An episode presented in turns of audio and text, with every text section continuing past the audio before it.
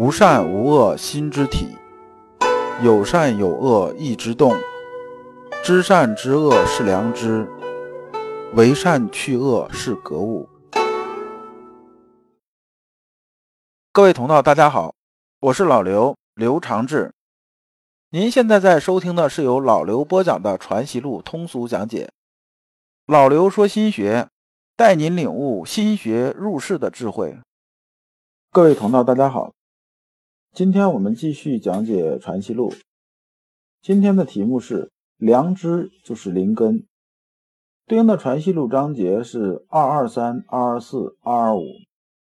二二三，先生一日出游语学，故田间何曰：“能几何时？又如此长了。”这段呢，其实啊没什么难度，我呢用白话把它说一遍。就是先生啊，这一天呢出去玩大概领着这么几个学生吧，这出去游玩，到什么地方？到雨穴这个地方。雨呀，是尧舜禹汤那个禹。这个雨穴啊，按传说是有两个地方，一个地方啊在四川北川九龙山下，另一个地方啊在浙江绍兴东南的会稽山。这段文字里边谈到这个雨穴呢，很明显是指绍兴啊会稽山这个地方。说这九龙山这地方啊，是大禹降生的地方；会稽山呢，是大禹啊死后埋葬的地方。那么大家在外面走的时候啊，就看见路边的庄稼地，明显这先生不是第一次来，可能有了段时间了，然后就感慨了一下，说呀，你看一段时间不来，庄稼都长这么高了。那么旁边有这么个人呢，叫范兆期。范兆期啊，名隐年，号半野。字兆期是阳明先生的一个学生，然后他在旁边接这话说啊，这个又回到这个修心性这地方了，说啊，这庄稼能长这么高啊，主要原因呢是它有这根啊，它如果没根的话，庄稼它就不长了，不是？所以呢，我们做学问呢，修心性啊，也是这样，只要我们这个种子发出来的根呢，这根正，那么呢，慢慢来，这个也就是长快长慢的问题，它肯定是往上长吧。先生啊，接这话茬说啊，人呢本来就是有根的，这根是什么呢？根呢就是我们心体里这个良知啊。我们从一生下来，这个良知就在我们心体里边，它在里边呢就能生生不息。这个就是让我们呢真正人生充盈起来的东西。只是呢，很多人呢由于被私欲所拖累啊，就是经常有这个贪嗔好恶攀附到上面，这个根呢它就生发不出来了。就像什么呢？就像我们种一个种子在地上，对吧？这种子啊是发芽了，没错，也长出点根儿，但上边总是压着这种石头，这个始终找不着地方出来，就被压住了。那么关于良知这个事情啊，咱们以前也讲过很多次了，这里边我再说一下。我们打个比方啊，比如说我们心体就是一个容器，比如说就是一瓶子吧。那良知是什么呢？良知啊，就是瓶子里面装这个纯净水，就是水的成分，别啥也没有。那么我们先天一生下来的时候吧，我们的心体是有的，就这个瓶子是有的。这里水有没有呢？这水也有。那贪嗔好恶这些东西啊，就像什么呢？就像啊，这个外面那种灰尘呐，什么这些乌七八糟这些东西。那随着呢，我们开始往大了长的时候啊，它由环境这种影响，你看我们拿一杯子装水放在桌子上。就算你屋里的再干净，你放一段时间如果不动的话，你发现它上面其实还是有灰的嘛，对不对？那么这时候啊，这水它就不纯净了。它里边有没有纯净水的成分呢？肯定是有，大部分都是纯净水。但这纯净水啊和这个里边有杂质的水啊，它不是一个意思。纯净水啊，你喝了是没有问题的，但你不知道它里边掺的杂质是什么，它就变成污水了，那你怎么喝呀？对不对？就说啊，我们一生下来既然就有这杯纯净水，那只要我们保持啊，这水里边我们经常啊打理它，不要让它掉进这种灰尘，掉进灰尘呢，我们就把它捞出来，就是把它还是变成纯净水。那么这时候呢，我们的灵根呢就不会被私欲遮蔽，讲的就这意思。二二四，亦有常易动气则人，先生景之曰。益友呢，是说这个人呢也在跟先生学东西，但是呢他没有正式拜师啊，所以叫益友。我们看这个人其实脾气属于比较急，搞不搞啊就开始生气了啊！一看这个，你这事情怎么做这样？然后马上就开始发作了，就开始骂人了。哎，说你这个不对，你怎么样怎么样？先生说啊，说你这样是不好的。那怎么个不好法呢？我们指责别人呢，本身呢就有一点什么呢，有一点好名邀功之心作祟啊。我说你啊，我是不是要体现我要比你高明，对不对？还有的人呢，就喜欢说人的时候，总喜欢在别人的面前说人，就显着我比你高明。有的甚至啥呢？干脆就是邀功，说是领导来了，我在领导面前踩踩张三，踩踩李四，显着什么呢？显着我比你更有功劳，更厉害。只有邀功的心在里边。这个呢，本身就是私欲了。那么呢，我们做学问、修心性应该怎么样呢？就说不能啊，光去责备别人。就是总是拿着放大镜来找别人这种毛病，一天看的都是别人这种不是，然后呢，反过来呢看不着自己不是，那这个是啊不对的。我们讲这其实也是外求的一种啊，而应该怎么做呢？叫反求诸己，就反过来看自己，看自己要有多少未尽之处啊。那么先生啊，这里边讲了个典故，说舜能化得象的奥。那么舜和象之间是什么关系呢？这是一个典故了，很多人估计也听过。说啊，舜呢，他有这么个弟弟，这个弟弟呢是他后妈生的，这个弟弟叫什么？叫象。象这人呢特别傲慢啊，而且呢，他这个爹呢，就是舜他父亲呢叫那个瞽叟，意思说这个瞎老头儿。我猜测呢，可能大家觉得啥呢？觉得有这么大圣人在这旁边，你居然都看不出来，一天到晚净琢磨把这个舜呢想办法给弄死。这种搞法跟这个瞎子也没什么区别，就有眼无珠嘛，那不就是这个瞎子嘛？讲的是这个意思，那不一定这人真瞎。那么呢，像我们一般呢，受到这些待遇，特别是几次啊，比如说把这个舜呢弄到谷仓上面，让他修谷仓，那把梯子撤了，就开始放火，就准备把他烧死。结果呢，他想办法逃脱了。后来让他挖井，挖到底下之后呢，在上面把这个挖完的土推下去，准备把活埋，结果也没埋成。像一般人碰到这种事情的话，回家里头肯定第一事儿就是暴怒啊，说你想把我弄死，那那不行啊。说这个亲生父亲是没法动手，但是你又不是我亲弟弟，是不是？这是后妈生的，那我还不跟你啊搞个白刀子进去，红刀子出来啊？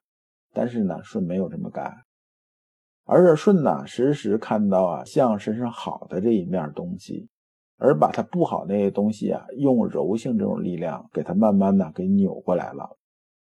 其实我们讲上善若水啊，就是讲的就这意思。上善若水啊，你比如说水啊是至柔的一个东西，就天下至柔嘛。我们讲这个钉子啊是很坚硬的东西，说水和钉子比，那谁更厉害呢？显然是钉子很厉害。但是水把钉子包围到最后呢，钉子会锈蚀的，最后锈蚀的一点东西都不剩的。所以啊，不要小看任何柔性这种力量。那如果刚开始啊舜呢就盯着他不好这东西看呢，就说你看你又贪心又怎么样怎么样，又这个很恶毒又如何如何，那最后大家的结果不就是白刀进去红刀子出来吗？靠这种事情来解决问题啊，那就谈不上什么感化的事儿。那么这里边有句话呢，叫什么呢？叫不见相的不是。这句话的意思是说呢，你不能从表面做功夫，而得是从啊根本上下功夫。那么关于啊像舜呢，把这个相感化，明显啊就是一种大智慧的这种事情。那么智慧的事情啊，一般是怎么一个操作呢？哎，我就借用啊佛家的这么三个字，叫戒定慧这么个顺序。戒呢是说呢，刚开始啊，我们给自己啊定一些规矩，我们按照这规矩来持戒，就是来做这件事情。但是呢，人性这个里边来讲是这样子的，我们意识和行为不统一的时候呢，我们心里是很难受。如果呢，我们先把行为调整过来的时候呢，我们的意识啊，逐渐就会跟过来。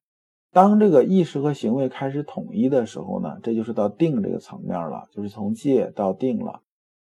那么到这定这个层面之后呢，再呀往里头渗，因为你就得知道这个行为啊和意识统一。然后不断你就开始思索，开始践行，践行到一定程度的时候啊，回头再去看，这就是会。这智慧咱们以前讲过很多次了，它就是什么呢？就是一个我们应对人情事变的时候啊，应变的这种功夫，把这个事情看得很通透，是文化也好，人性也好，看得很通透。在这个层面呢，尽量啊引出人性中光明啊好的一面的东西，而不要勾引出人性里边丑恶、阴暗、恶层面那个东西。那么这个就是慧。呃，这里边呢，老刘也说一下人性的一个晦涩点，就是说人性有些事情是不能点破的，一旦点破，马上转向相反这种方向。老刘这么多年啊，这种事情没有例外的。你比如说啊，顺和相之间这种事情，他如果把这事情点破，就是说破了，说你相啊怎么样怎么样，就是直指他的要害之处啊。这要害之处指的什么呢？就是你干那些不是人那些事儿。那么呢，相会怎么样呢？相肯定会恼羞成怒，甚至啊干出更恶劣的这种事情。人和人之间也是这样子的，即使是朋友、同事之间，你发现他有些事情做的比较恶的时候啊，有些时候你想想是不是真的要点破？本来这事情你可能点破了之后是为他好，但是人和人接受能力不一样，这人如果他接受不了，他还没有到那个能力，他接受不了的时候啊。你点破了之后，恼羞成怒之后，他就不想再见到你了。那么你可能就变成了他攻击的对象，你变成他的仇人了。这个是一件不智之举。最后呢，总结一下啊，就是我们看事情的时候啊，尽量要避免深挖细节和道德评价。道德这些东西啊，它只能解决什么呢？是非对错黑白，但是它解决不了实际的问题。而我面对任何事情的时候，尽量要反求诸己，就是回身看看自己，这点是很重要的。其实反求诸己啊，就是向内求。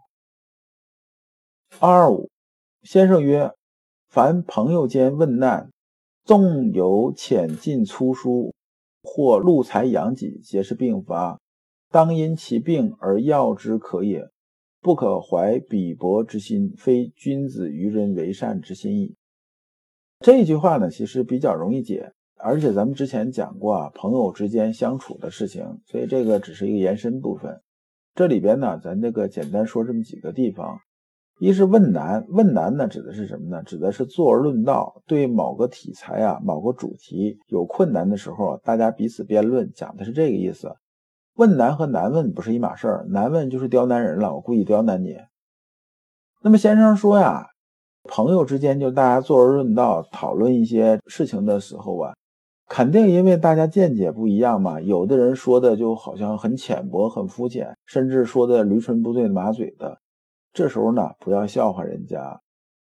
有的人呢，就在里边呢，就是显着我很耍尖儿，就是意思上来之后就显着，你看我很有不同见解，我这个水准很高，你们都不行。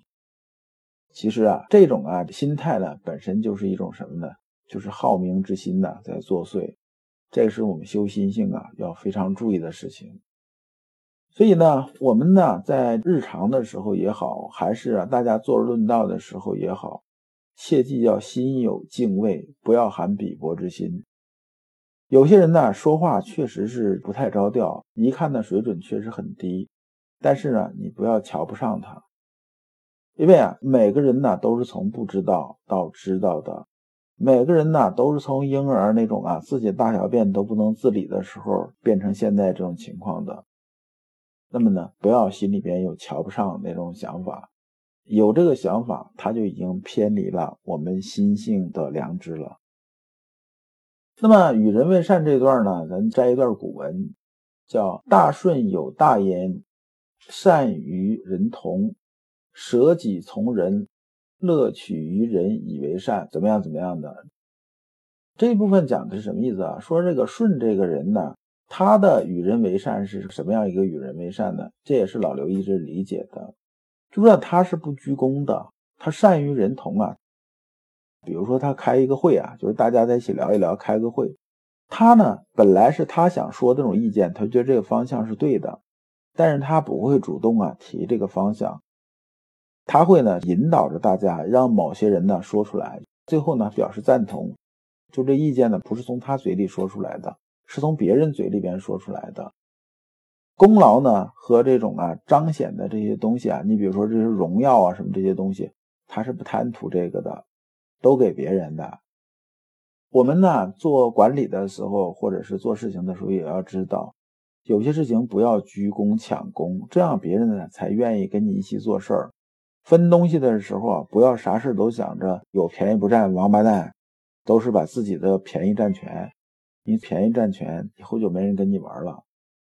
所以呢，舜呢，从刚开始啊种地、制作陶器，到打鱼，到最后呢当这个皇帝啊，所做的事情啊，无非就是四个字，就是与人为善。你想，我们也很愿意跟这种领导啊，跟这种领袖在一起做事儿，他不会抢你功劳，他有好处该给你给你，然后呢，你有多少付出，他也就认可，所以呢，他就上去了。那么这也是啊，我们做人的时候啊，需要思考和琢磨的。如果你不知道如何进入心学殿堂，如果你在为人处事时经常左右为难，如果你在入世践行时经常茫然无措，那么你可以加老刘的微信。老刘的微信是老刘说心学的首字母加三个六。老刘为你答疑解惑，带你趟过晦涩的暗河。到达智慧的彼岸。那么这一讲啊，我们就讲完了。下一讲我们讲易道之用。感谢诸君。